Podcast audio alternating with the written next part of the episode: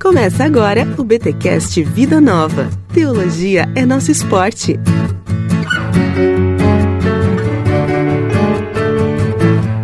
Muito bem, muito bem, muito bem. Começa mais um BTcast Vida Nova, o de número 12. Eu sou Rodrigo Bibo e eu não consigo imaginar uma vida onde eu não acredite. Ô louco, Olha aí. ô louco. E aqui é Rogério Moreira Júnior e vamos hoje debater uma questão secular. Aqui é Jonathan Silveira e Nietzsche está morto. Muito boa. Sério, cara? Essa é muito clássica, né, velho? Essa é muito clássica. Eu já ouvi muito assim: Irmãos, irmãos, um homem chamado Nietzsche disse que Deus está morto. Mas você vai na lápide e lá está escrito que Nietzsche está morto. Onde está a lápide do meu Deus? Lá está escrito: ressuscitou. É bem clichêzão Ai, mesmo. ai, ai. É bem clichêzão, cara, mas é pura realidade. Gente, ainda que o conceito de Deus está morto de Nietzsche, a gente precisaria discutir, mas isso a gente deixa para um outro programa. Ou vamos discutir nesse, não sei. Gente, estamos aqui em mais um podcast trazido até vocês por Edições Vida Nova, essa editora aqui no Brasil que tem lançado uma média de 3, Jonathan, 3 a 4 livros por mês. É isso ou tô ficando louco? Isso, isso mesmo, Bibo. Três livros por mês, mais ou Uhum. menos. Nós estamos num ritmo de produção é, bastante acelerado este ano. Muita coisa boa ainda tem por vir esse ano ainda, viu? Cara, estou na expectativa, estamos na expectativa e hoje nos reunimos aqui para falar sobre o lançamento é, deste mês que é Deus na Era Secular, do carequinha amado, do professor Xavier dos Evangélicos, Timothy Keller. Cara, exagerei nos elogios ou não? Acho que não. Estamos aqui para pincelar, para dar uma introdução a este livro que Edições Vida Nova traz até nós, que é o Deus na Era Secular de Timothy Keller. Vamos embora então conversar um pouquinho sobre o que o Keller aborda neste livro.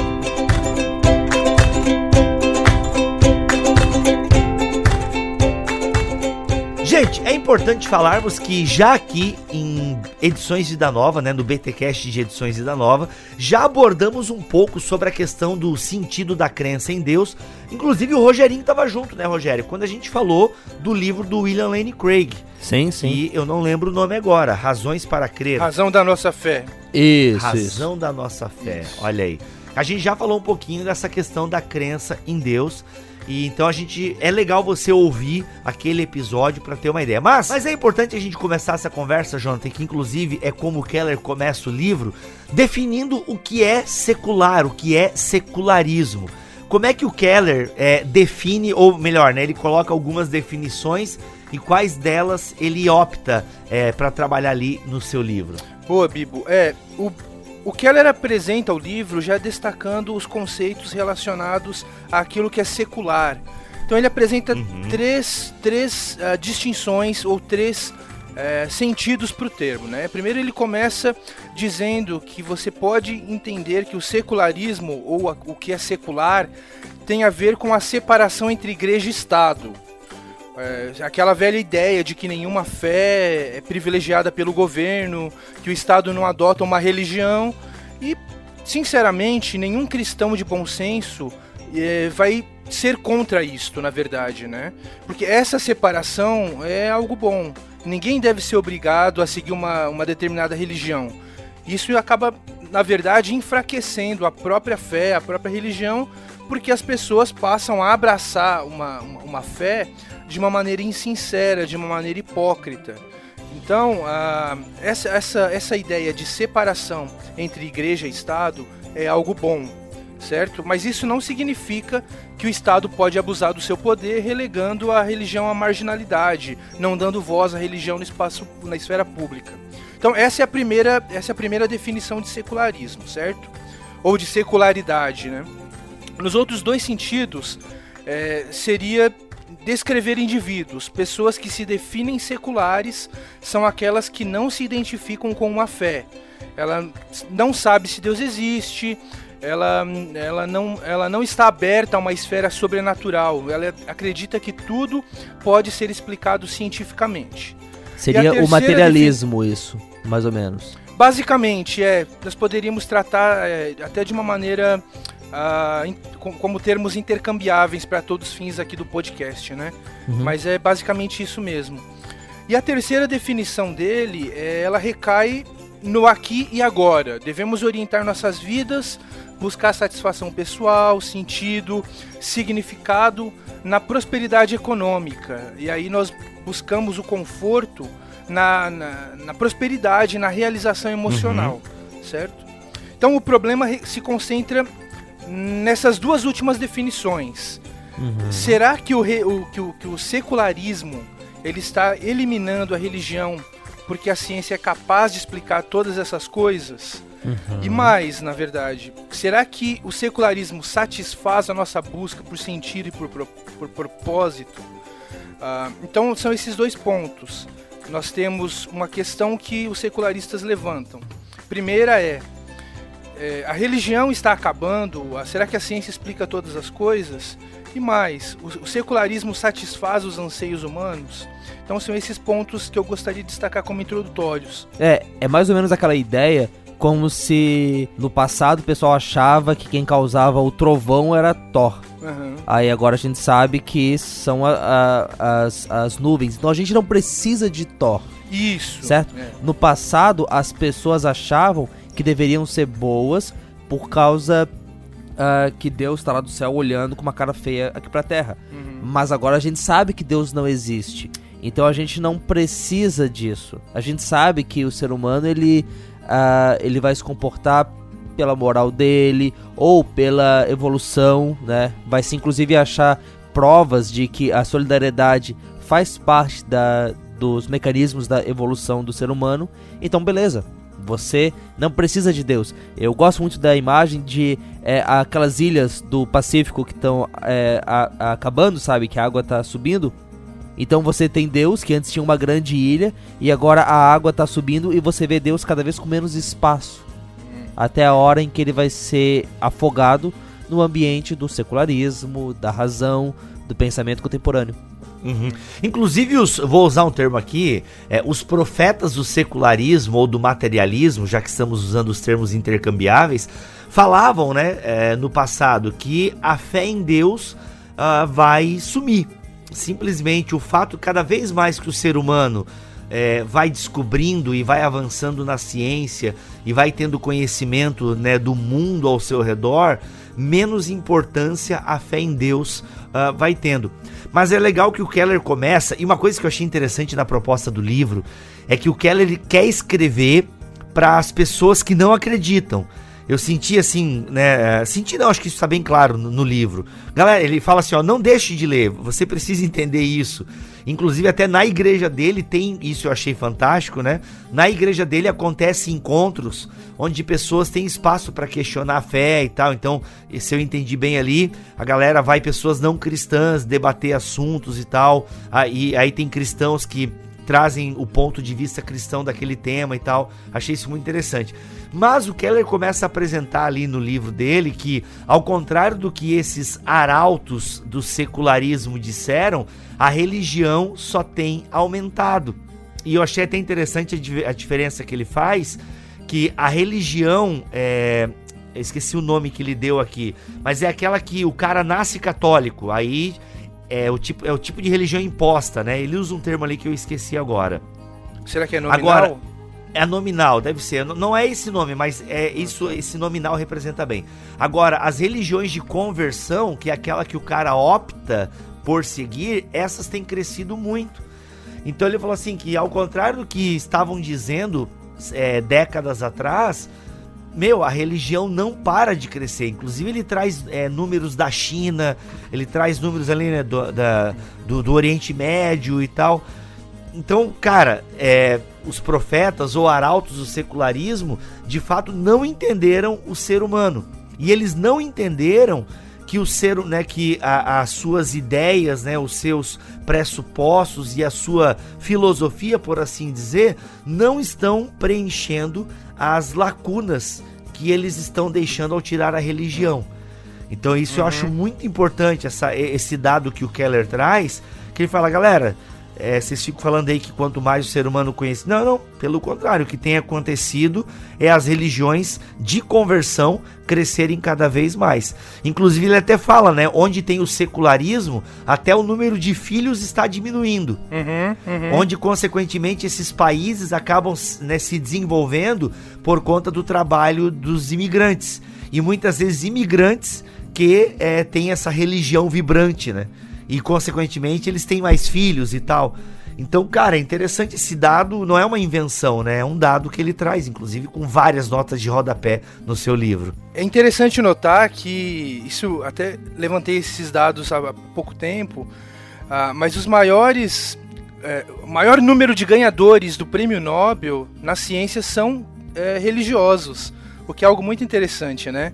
Então, esse mito de que a religião está acabando ou de que a ciência está em conflito com a fé e vice-versa, é, ele é, são simplesmente mitos que são divulgados ou é, notícias que são propagadas na internet sem um tipo de, de, de, de crivo uh, de, um, de um crivo mais mais sério, de, uma, de, uma, de um cuidado mais sério com a, com a, com a análise da notícia, né? como você bem indicou, o cristianismo é uma, é uma das religiões que mais cresce no mundo, na, se não a mais a que mais cresce na verdade, né? Uhum. Uh, o Philip Jenkins tem um livro chamado A Próxima Cristandade e nesse livro ele demonstra que a religião tem crescido em países até considerados de terceiro mundo. Ele explica como o cristianismo está ascensão, em ascensão tanto na América do Sul, na África, na Ásia. Então, o rosto novo do cristianismo, ele não é mais aquele rosto branco ou loiro é, europeu, digamos assim, mas ele é amarelo, negro, pardo. Então, quando nós quiser, queremos olhar para um cristão contemporâneo, nós podemos olhar para um, uh, um, um, cristão que está numa aldeia na Nigéria, ou, por exemplo, também um, um brasileiro que está numa favela no Brasil. Então, o, o cristianismo está em ascensão não só o cristianismo, mas o islamismo também. Uhum. São as duas religiões que mais crescem. Há pesquisas, inclusive, demonstrando como esses países europeus mais ricos e secularizados, como você bem mencionou aí, Bibo, eles vêm enfrentando um inverno demográfico, ou seja, as pessoas não estão tendo filhos suficientes para repor a população adulta. É lógico, é lógico que existem inúmeros fatores para esse fenômeno, mas nós não podemos deixar de desconsiderar o elemento do secularismo uhum, aí nisso. Uhum. É, se Deus não existe, qual seria o motivo para eu ter filhos? Seria é, eu vou colocar filho no mundo simplesmente, simplesmente para que ele esteja predestinado a sofrer uma vida sem sentido e sem propósito? Ah, então, isso, acredito eu, é uma, é uma motivação que está presente ali, mesmo que camufladamente, sabe? E aí tu vê, né? O Thanos vem e quer acabar com a metade do universo. Cara, não precisa, é só secularizar todo mundo. Aí, ó. sabe aquela, aquela música do John Lennon, né? Imagine. Imagine uhum. um mundo sem religião. Imagine que não haja céu e nem inferno. Imagine todas as pessoas vivendo em paz. Hum. Pois é, né? Tá nós aí. já tivemos essa experiência assim nos regimes comunistas, na verdade, né?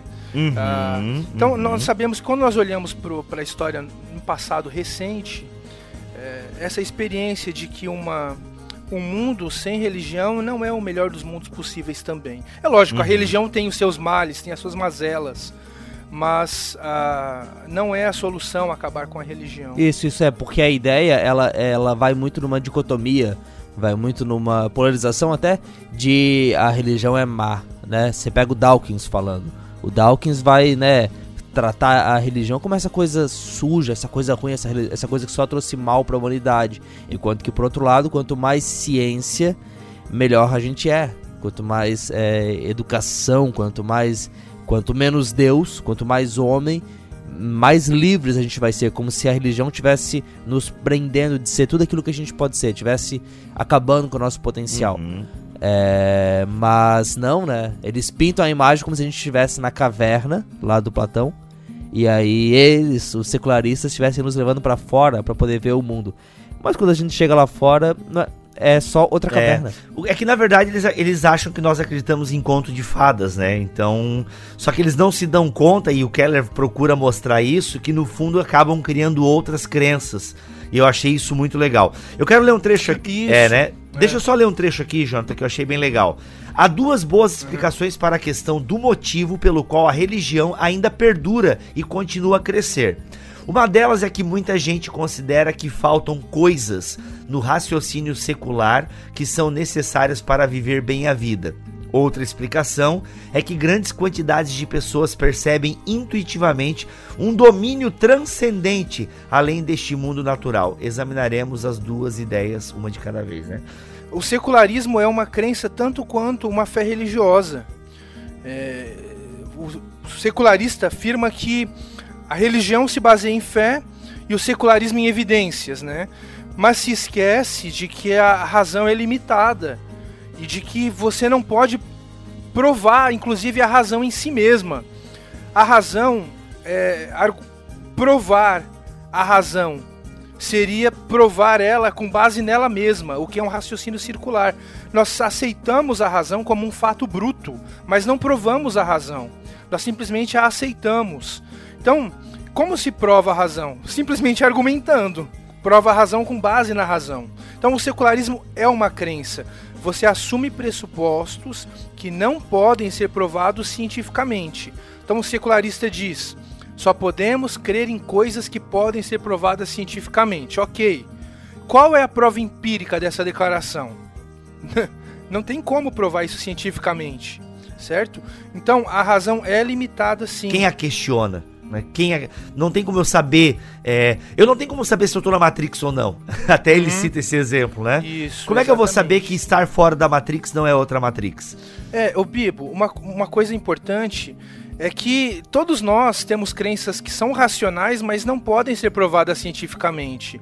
Você não pode provar o certo e o errado cientificamente. Você não encontra valores morais num tubo de ensaio no laboratório. Você não pode provar cientificamente que aquilo que Hitler fez é errado. Você não pode provar cientificamente que existem outras mentes além das nossas. Nós estamos interagindo aqui e acreditamos que estamos é, dialogando com outras mentes mas nós não temos como provar cientificamente que existem outras mentes além da nossa. Quando provamos uma maçã, não temos como provar que o mesmo sabor que eu sinto da maçã é o mesmo que você sente.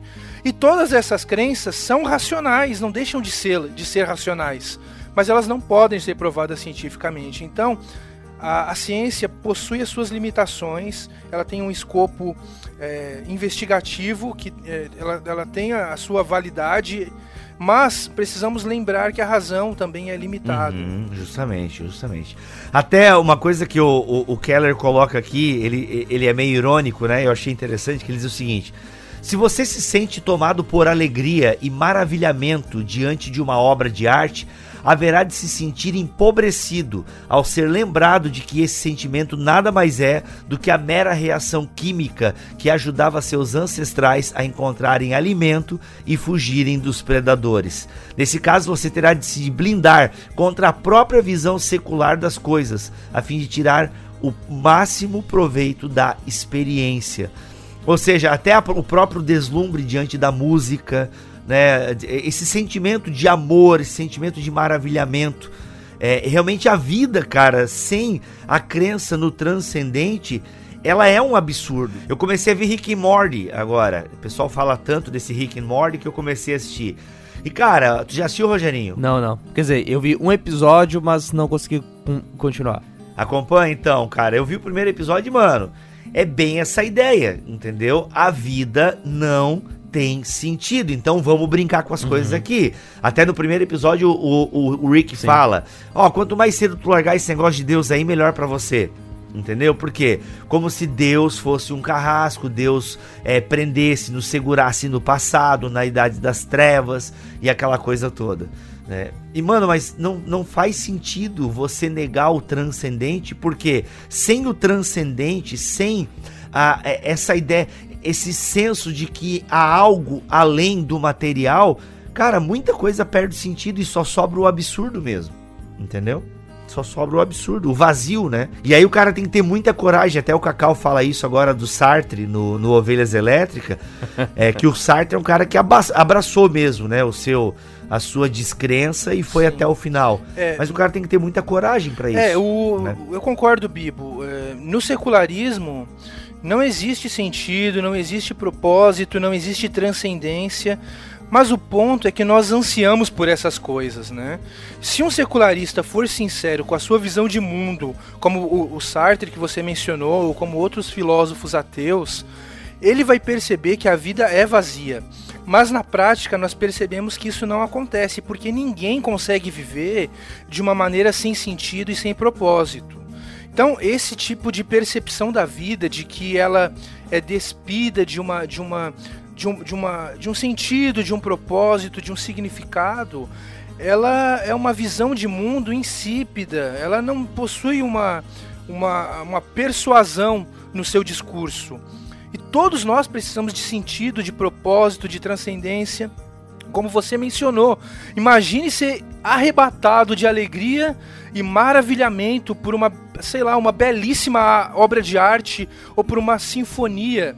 E aí você se lembra que esse sentimento não passa de uma mera reação química em seu cérebro e nada mais do que isso. Na visão secularista, esse senso de transcendência que experimentamos é simplesmente uma ilusão. Mas quem consegue uhum, viver de um uhum. modo que empobrece a estética, a alegria, essa, essa alegria que nos assalta me, quando menos esperamos? Será que é sábio nós blindarmos essa, essa experiência que nós temos com o transcendental? Aí tem uma, uma citação, Bibo, no livro, que eu, quando eu li, eu, eu me emocionei.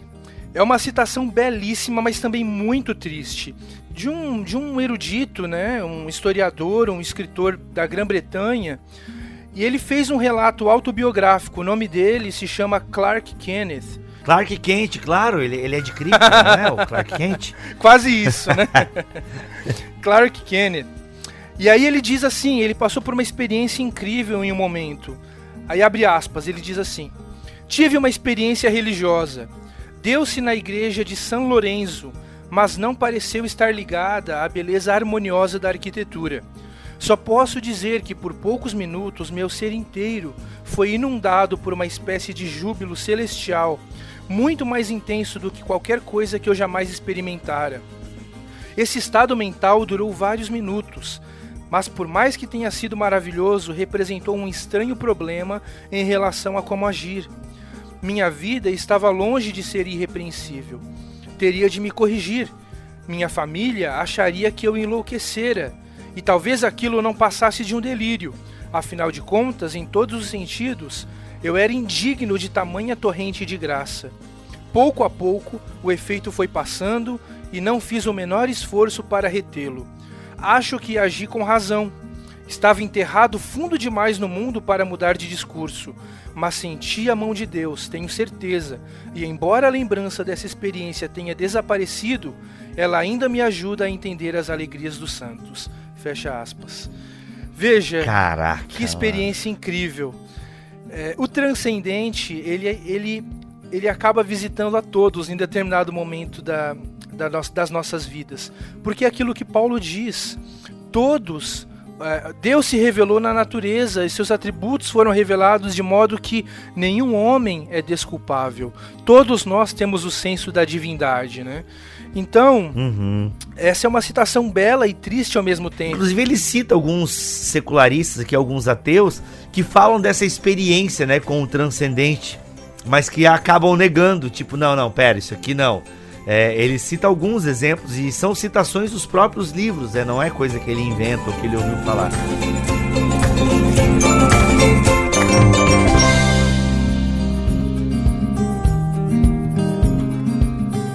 Eu vejo que um dos motivos, e o Keller apresenta ele aqui, que um dos motivos pelos quais muitas pessoas, não todas, mas muitas, abraçam o secularismo é porque não dão conta da questão do sofrimento e do mal do mundo.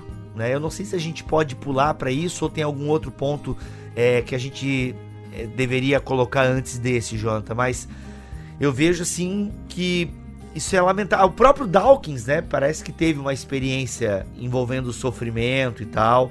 E isso o fez afastar da, da, da religião, de certa forma. Então eu, eu percebo que esse. É, essa, ele usou um termo aqui que eu nunca tinha parado para pensar, é o desconversão, né?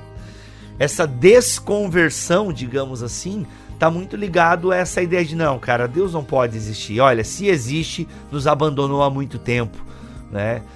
Então tá muito ligado a isso, a não saber como lidar com o sofrimento. E vamos e venhamos também, outra coisa que eu pensava também enquanto eu li o livro, é que o fã clube de Jesus também não ajuda. Né? Então vamos e venhamos. A, a, gente às vezes não Sim. ajuda também a fazer as pessoas. Não, não, realmente Deus existe e tem bom senso. Né? Pena que ele não. Entende? Às vezes a gente também não ajuda o pessoal. Bibo, você tem razão. O mal e o sofrimento é um grande desafio, não só para secularistas ou para ateus, mas até mesmo para cristãos. É, o, o, ponto é que de, se, se um secularista ou se um ateu for honesto com a sua visão de mundo, ele vai perceber que o mal é uma ilusão. Porque não se reconhece o mal sem se reconhecer o bem primeiro certo? Você só sabe o que é uma linha torta se souber o que é uma linha reta, como diz o Lewis, certo? Então você só sabe o que é o mal se souber o que é o bem.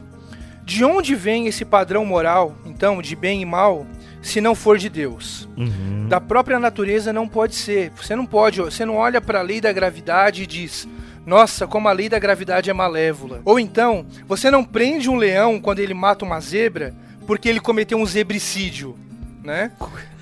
Porque todas essas coisas. Zebricídio, cara. Não deu para levar a sério essa tua fala agora. é, um crime que o leão comete contra a uhum. zebra, né? Tudo isso para dizer o quê? Que o mal, o problema do mal, o problema do sofrimento, ele é melhor respondido, ironicamente, na perspectiva teísta. Não é excluindo Deus que você responde o problema do mal, porque se você excluir Deus do problema do mal, o mal é uma ilusão. Não existe. O problema do mal é melhor respondido do ponto de vista teísta. Lógico ele continua sendo um problema, né? Mas não significa que, que, que não possa, uhum. não possamos dar uma, um mínimo de resposta para essa situação. Claro, não quero, eu não quero aqui é, desprezar o sofrimento uhum. é, de ninguém ou, ou o mal que existe no mundo. Isso é terrível. As coisas não deveriam ser assim mas o cristianismo tem uma resposta. Uhum. E na verdade, acho que o secularista ele também deve entender que o causador do mal no mundo é o próprio ser humano, né? Então, de alguma forma, ele precisa entender isso, que o mal no mundo, aquilo que ele vê no jornal, gr grande parte é causada pelo próprio ser humano. Obviamente tem a natureza, tem a sua parcela também, é, de culpa, vou colocar entre aspas aqui, né? Os desastres naturais e tudo mais, mas é, e aí por isso que daí não faz sentido. A gente tá tudo entregue ao nada, né? Então assim, na, tá, tá, tudo contrário a nós. Então vamos tentar viver e você não precisa de Deus para isso. E se Deus não existe, tudo é permitido. Então vamos embora, né? Porque a vida não adianta você querer procurar sentido para a vida. Não existe sentido. A gente evoluiu, chegamos até aqui e vamos esperar agora pela próxima cadeia evolutiva que pode ser é, ou a nossa extinção ou alguma coisa mais nobre, né? Mas não tem, não tem parâmetro, não tem simplesmente o secularismo ele não te dá nada para segurar. A, a, é como se a vida fosse um trem ou um ônibus e você não tem onde se segurar. Então tá todo mundo ali dentro chacoalhando de um lado para o outro que ninguém segura em lugar nenhum. E a religião, por te dar um, um norte, por te dar um lugar, um porto seguro ou um agarrador. Eu não sei falar o nome técnico do agarrador do carro ali, sabe? Eu só sei o nome feio lá. Então, assim, é, sabe onde a gente segura no carro ali ou no ônibus, né? Então, ele te dá onde você segurar. E isso que você segura está além de você. Entende? E aí, por mais que o pessoal fale da religião, queira ou não, são as contribuições dos cristãos e outras religiões que de alguma forma lutam contra o mal no mundo. É, são instituições religiosas que estão é, junto na dor de muitas pessoas, né, nas suas poimênicas, nas suas diaconias, ah, nas suas ONGs e nas solidariedades, entendeu? Então Cara, é, você dizer que a religião. E esse discurso é tão idiota, cara, que ele não faz. E eu me perdoe que eu fico até nervoso com isso. Ah, porque o cristiano. A religião é o mal, é um câncer do mundo. Mano, é negar a história. As contribuições do cristianismo para o Ocidente são inegáveis. Inegáveis, entendeu? E como eu disse, o fã-clube não ajuda. Mas, pô, Mas alguém podia, ainda voltando naquilo que você falou pra abrir esse bloco, Bibo, alguém podia dizer o seguinte, que até o, o Chesterton usa isso lá no Ortodoxia, que alguém podia falar que a religião é como uma noz, uma casca dura, que dentro dela guarda algo bom. Então por que não ficar com o interior e jogar fora a casca? Porque ainda que o cristianismo realmente tenha sido importante para o ocidente ser o que ele é hoje, alguém podia dizer que a gente chegou na maturidade e de que de fato a gente não precisa mais. E até o Tim Keller ele cita aqui é como que para uma parte dessa desconversão para alguns ela passa por, por exemplo, ver que os ateus não são pessoas más. Porque assim, do jeito que a gente está falando, é, eu entendo que a, a gente demonstra que é, a, a, as bases pro ateu ser uma pessoa moral não são tão claras quanto são para um religioso. Pro religioso é muito claro, porque se eu sou uma pessoa má, é, Deus vai me fulminar, né? Alguém pode até dizer cinicamente que pro religioso pouco importa o outro, importa eu. No sentido de que eu faço, eu dou a esmola pro outro, não porque é, eu me compadeço do outro, mas é porque Deus está ali no céu olhando. Então eu tô dando a esmola, olhando pro céu e falando: Ó oh, Deus, tô aqui dando, espero que você não me fulmine. Pelo contrário, espero que você me dê o dobro, que nem o cara falou aqui. Uh, uhum, como é que a gente responde uhum, então uhum. É, a esse questionamento de que existem secularistas bons, existem secularistas que têm feito bem para a humanidade? Uh, e que a gente deveria hoje seguir por esse caminho que nos dá mais liberdade de ser quem a gente quiser, que nos impõe menos restrições. É, eu acho que nós como cristãos, nós temos um desafio sim. Qual é? De vivermos a nossa fé e não sermos simplesmente dotados de um discurso vazio, é um discurso meramente intelectual, mas nós precisamos encarnar a fé que nós vivemos. Quando nós falamos sobre moralidade, nós entendemos que o bem emana diretamente de Deus. Ele é a fonte de toda a moralidade, certo? Então, ontologicamente, o bem emana de Deus. Então, quando, quando secularistas ou ateus afirmam que eles podem ser bons sem adotarem uma religião, sem serem cristãos, eles estão completamente certos. Você não precisa ser um cristão para saber que o assassinato ou estupro são coisas erradas.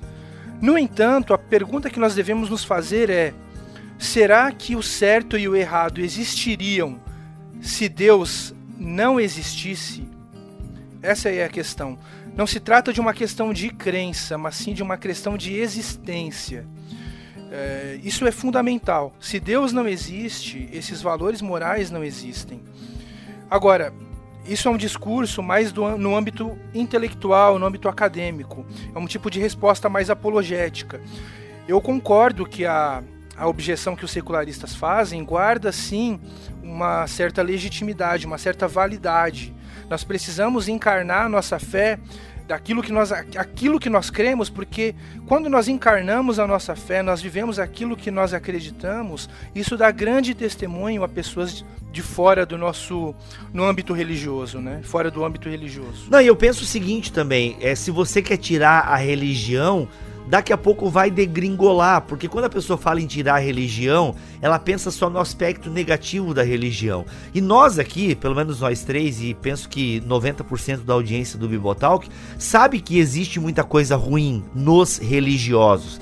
A gente sabe que tem irmãos e irmãs, e até mesmo nós, vai, não vamos apontar o dedo pro outro, mas a, a gente também já fez o bem esperando, tipo, pô, que legal, eu sou um filho de Deus que faço o bem. Faz, né? é. é Ou seja, por trás dos nossos atos bons pode estar uma hipocrisia e pode estar uma, uma falsidade muito grande. Só que nós temos um ponto, eu queria falar bonito agora, mas eu não sei falar bonito, mas, ou seja, nós temos um referencial além de nós que diz onde eu tô certo e onde eu, e onde eu tô errado. E eu preciso desse, dessa fonte. Eu vou usar aqui o termo fonte moral. Tá? Mas isso sim, tá, sim, faz sim, sentido eu usar esse termo? Aham. Eu não sei se algum cara inteligente já usou esse termo, mas seria legal eu poder citar um cara né, inteligente. Mas se não tem, vamos criar aqui, eu vou virar deputado, daí eu vou botar no dicionário teológico isso aí, tá? Ou seja, uma fonte moral. Eu tenho uma fonte moral, entende? E essa fonte moral, que é Deus, que é uma pessoa que existe, que atua na criação, ele me diz e ele regula a minha vida. Então, se eu tiro essa casca, né? Se eu tiro Deus e fico só com a humanidade, we are the world, you are the child, né? Se eu fico só com essa coisinha aí hippie, chega uma hora que eu perco o referencial. É, Entende? assim, é- Se eu não. Porque, porque eu começo a me retroalimentar de mim mesmo, né? A sociedade se alimentando da sociedade, e isso não dá certo. Eu preciso sempre estar me alimentando de algo fora, entende? Dessa fonte moral. Senão eu me perco todo. E é, e é curioso que tem duas coisas que elas mostram o quanto que isso pode levar a fins bizarros e o quanto que isso é, tem lá sua incoerência. A primeira delas, é, a gente entrevistou no Fora do Éden, eu tinha que fazer uma propaganda aqui, no ano passado, Claro. a, a Braulia Ribeiro, que a, a gente falou com ela sobre a questão dos indígenas, e ela falou de algumas, ah, algumas eh, linhas eh, dentro da pós-modernidade, algumas pessoas que vão trabalhar a antropologia, a, eh, as, as culturas, e vão achar, por exemplo, que a gente deve respeitar a mutilação genital que é o processo que acontece muito na Ásia e na África, em algumas comunidades, aliás, não acontece muito, mas infelizmente muito mais do que deveria, mas acontece das meninas elas terem o clítoris mutilado quando crianças. Entende? Ou, pra falar aqui do Brasil, é, é algumas entidades acharem que o infanticídio indígena ele não pode ser proibido porque é um traço da, da cultura deles. Então veja, pelo meu é pela falta de uma fonte moral, eu acabo ah, permitindo algumas coisas que eu não aceitaria em outros contextos, é porque é a cultura, porque é o jeito como eles fazem. Só que a gente quer tanto uma fonte moral e a gente quer tanto uma coisa é, para poder se basear que, e aí a se- segunda questão, é curioso, é divertido até, se você é, não para pra pensar que é realidade também, mas é divertido ver o quanto que o, o pensamento progressista é moralista. Ele é cheio de dizer isso tá errado, isso tá certo, ele é cheio de levantar verdades absolutas. É, a gente gravou um, um, um BTcast com a, com a Gabriele Gregensen sobre o mero cristianismo uns meses atrás, e eu comentei com ela que achava que o argumento do Lewis de que existe uma verdade absoluta, ele estava enfraquecido.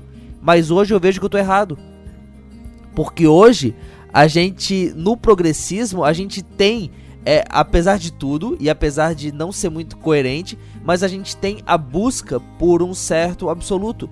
Então, quando você vê alguém vindo pra ti falando que, ah, por exemplo, por exemplo, falando que você ser contra o aborto é errado, é praticamente um tabu, que você ser contra um aborto é isso demonstra o quanto que você é atrasado, quanto que você é influenciado pelos religiosos e tudo mais.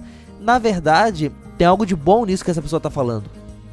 Porque ela tá apelando pra uma moral absoluta que eu e você deveríamos aceitar e de que eu estou errado. Entende? Eu não posso dizer que na minha cultura, eu não tenho a liberdade de dizer que, assim como é, um índio mata dois gêmeos porque faz parte da cultura dele, eu não posso dizer pra ela que o aborto pra mim tá errado, ou de que a luta política contra o aborto tá certa, porque pra quem é progressista existe uma moral que regula isso. Um pouco confuso, eu acho, mas o resumo do que eu Sim. quero dizer é: a, a gente quer uma fonte moral.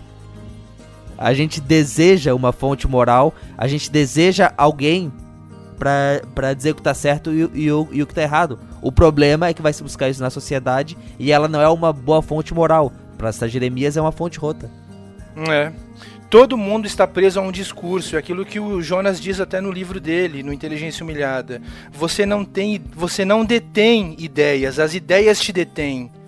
né? Então todos estão presos a uma cosmovisão, a uma narrativa. E aquilo que o Rogério mencionou agora há pouco é muito interessante, porque existe uma contradição interna no discurso secularista. Por um lado, nós temos pessoas que estão buscando os grandes ideais de liberdade, de justiça, de democracia, que por sinal vêm todos do cristianismo, né, historicamente falando. E mas do outro lado, nós temos na prática pessoas que negam uma moralidade absoluta, dizem que toda moralidade é relativa. Então, isso é uma contradição interna você por você ao, ao, mesmo tempo que você busca ideais que são absolutos, na prática você os nega, relativizando eles. Isso é um, um salto, um salto, um salto irracional, na verdade, né? Bibo, acho que só para encerrar, nós poderíamos tocar no ponto relacionado ao contraste entre o cristianismo e o secularismo. Porque o secularista poderia reconhecer que nosso discurso contra o secularismo faz sentido, eventualmente, mas porque eles poderiam perguntar, mas por que então o cristianismo é a cosmovisão verdadeira ou é a fé verdadeira, né? Eu diria basicamente duas coisas. Primeiro, o cristianismo ele responde ao anseio que nós temos por eternidade, por transcendência. O Jim Carrey, que é o ator de comédia e de drama que todos nós conhecemos, uma vez num discurso numa cerimônia de formatura, ele disse o seguinte: Eu sempre disse que gostaria que as pessoas pudessem realizar todos os seus sonhos de riqueza e fama para que elas pudessem ver que esse não é o lugar onde eles vão encontrar o sentido da vida.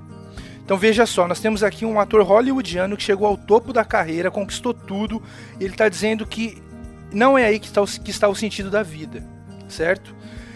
No Evangelho de João, nós temos uma história muito interessante de, um, de, de Jesus Cristo encontrando-se com uma mulher numa beira de um poço, uma mulher que já tinha tido cinco maridos, e ele diz que é, se você conhecesse o dom da vida, o dom de Deus, e você me pediria um pouco de água, eu lhe daria da água viva. Quem beber desta água voltará a ter sede, mas quem beber da água que eu lhe der, nunca mais terá sede. Pelo contrário, a água que eu lhe der se tornará nele uma fonte de água a jorrar para a vida eterna.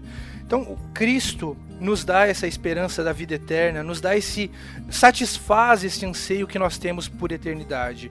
Os prazeres que nós desfrutamos, a água que nós bebemos nesse mundo, trazem uma felicidade passageira e nos faz ter sede novamente. Mas Jesus é singular porque ele é a fonte de água viva.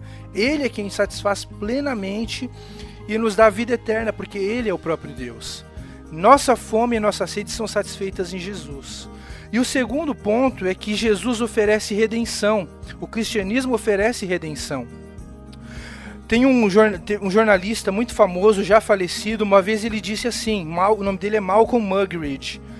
Ele disse que a depravação do homem é o fato mais empiricamente verificável e ainda assim o mais intelectualmente resistido. Ou seja, basta você olhar para o seu redor para verificar que o mal existe no mundo, certo? Isso é a mais pura verdade. Basta olharmos para a humanidade que nós vamos constatar que o, eh, que o nosso planeta vai de mal a pior. Nós somos gananciosos, nós somos orgulhosos, nós somos egoístas, nós somos preguiçosos, libertinos, mentirosos, assassinos e, e a lista continua. Isso se chama pecado e nós temos uma inclinação para a prática dele. Sabemos que essas coisas são ruins e são más. Então, se nós sabemos que essas coisas são más, significa que nós precisamos de redenção. Como nós, nessa condição, podemos nos relacionar com um Deus que se, exi que se existe, é santo, é puro, infinitamente superior a nós? A resposta é que nós não conseguimos. O cristianismo diz que o próprio Deus veio até nós e satisfez essa, resolveu esse problema, né? Essa ponte que não havia entre nós e Deus foi criada por meio de Jesus Cristo. Então Cristo é singular.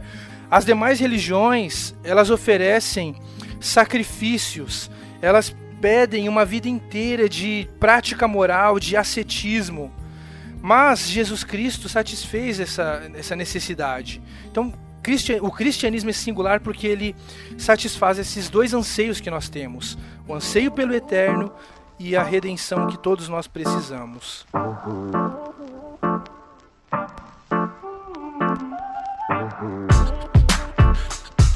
É isso, gente. Olha, foi só uma introdução. A gente basicamente arranhou aí as primeiras 30 páginas do livro.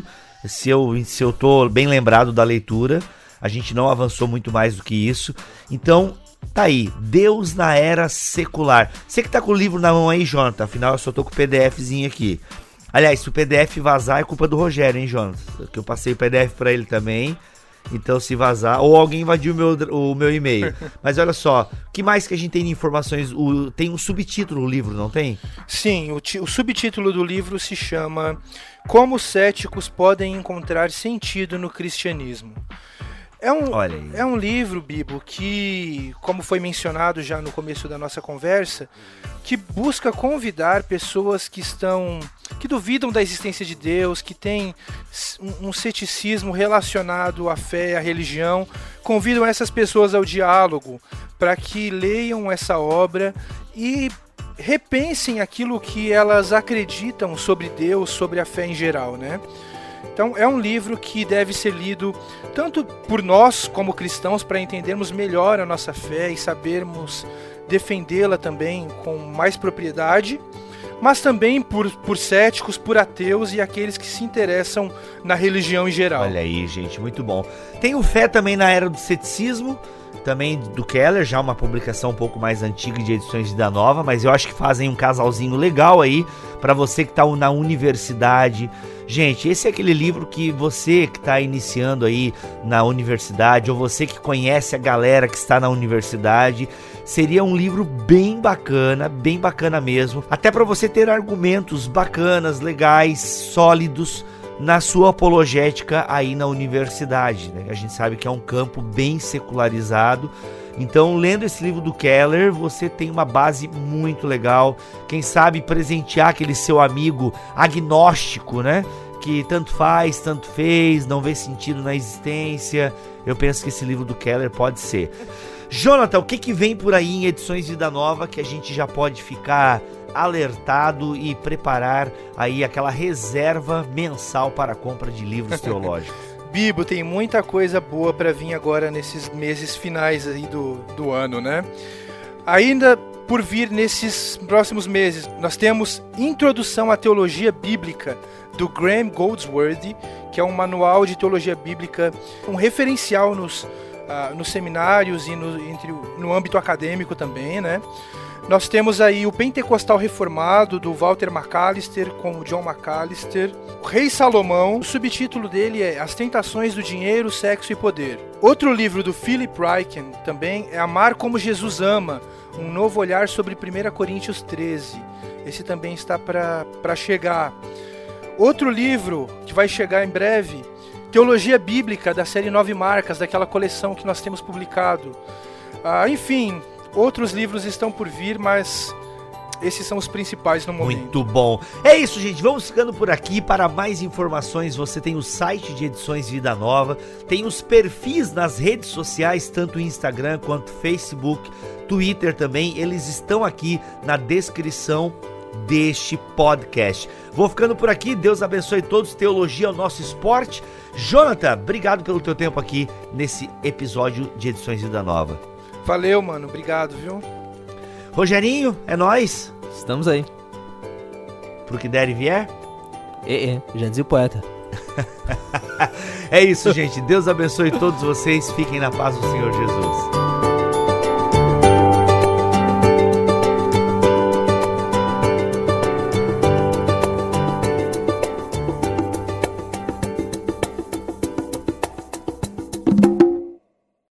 Este podcast foi editado por Bibotalk Produções.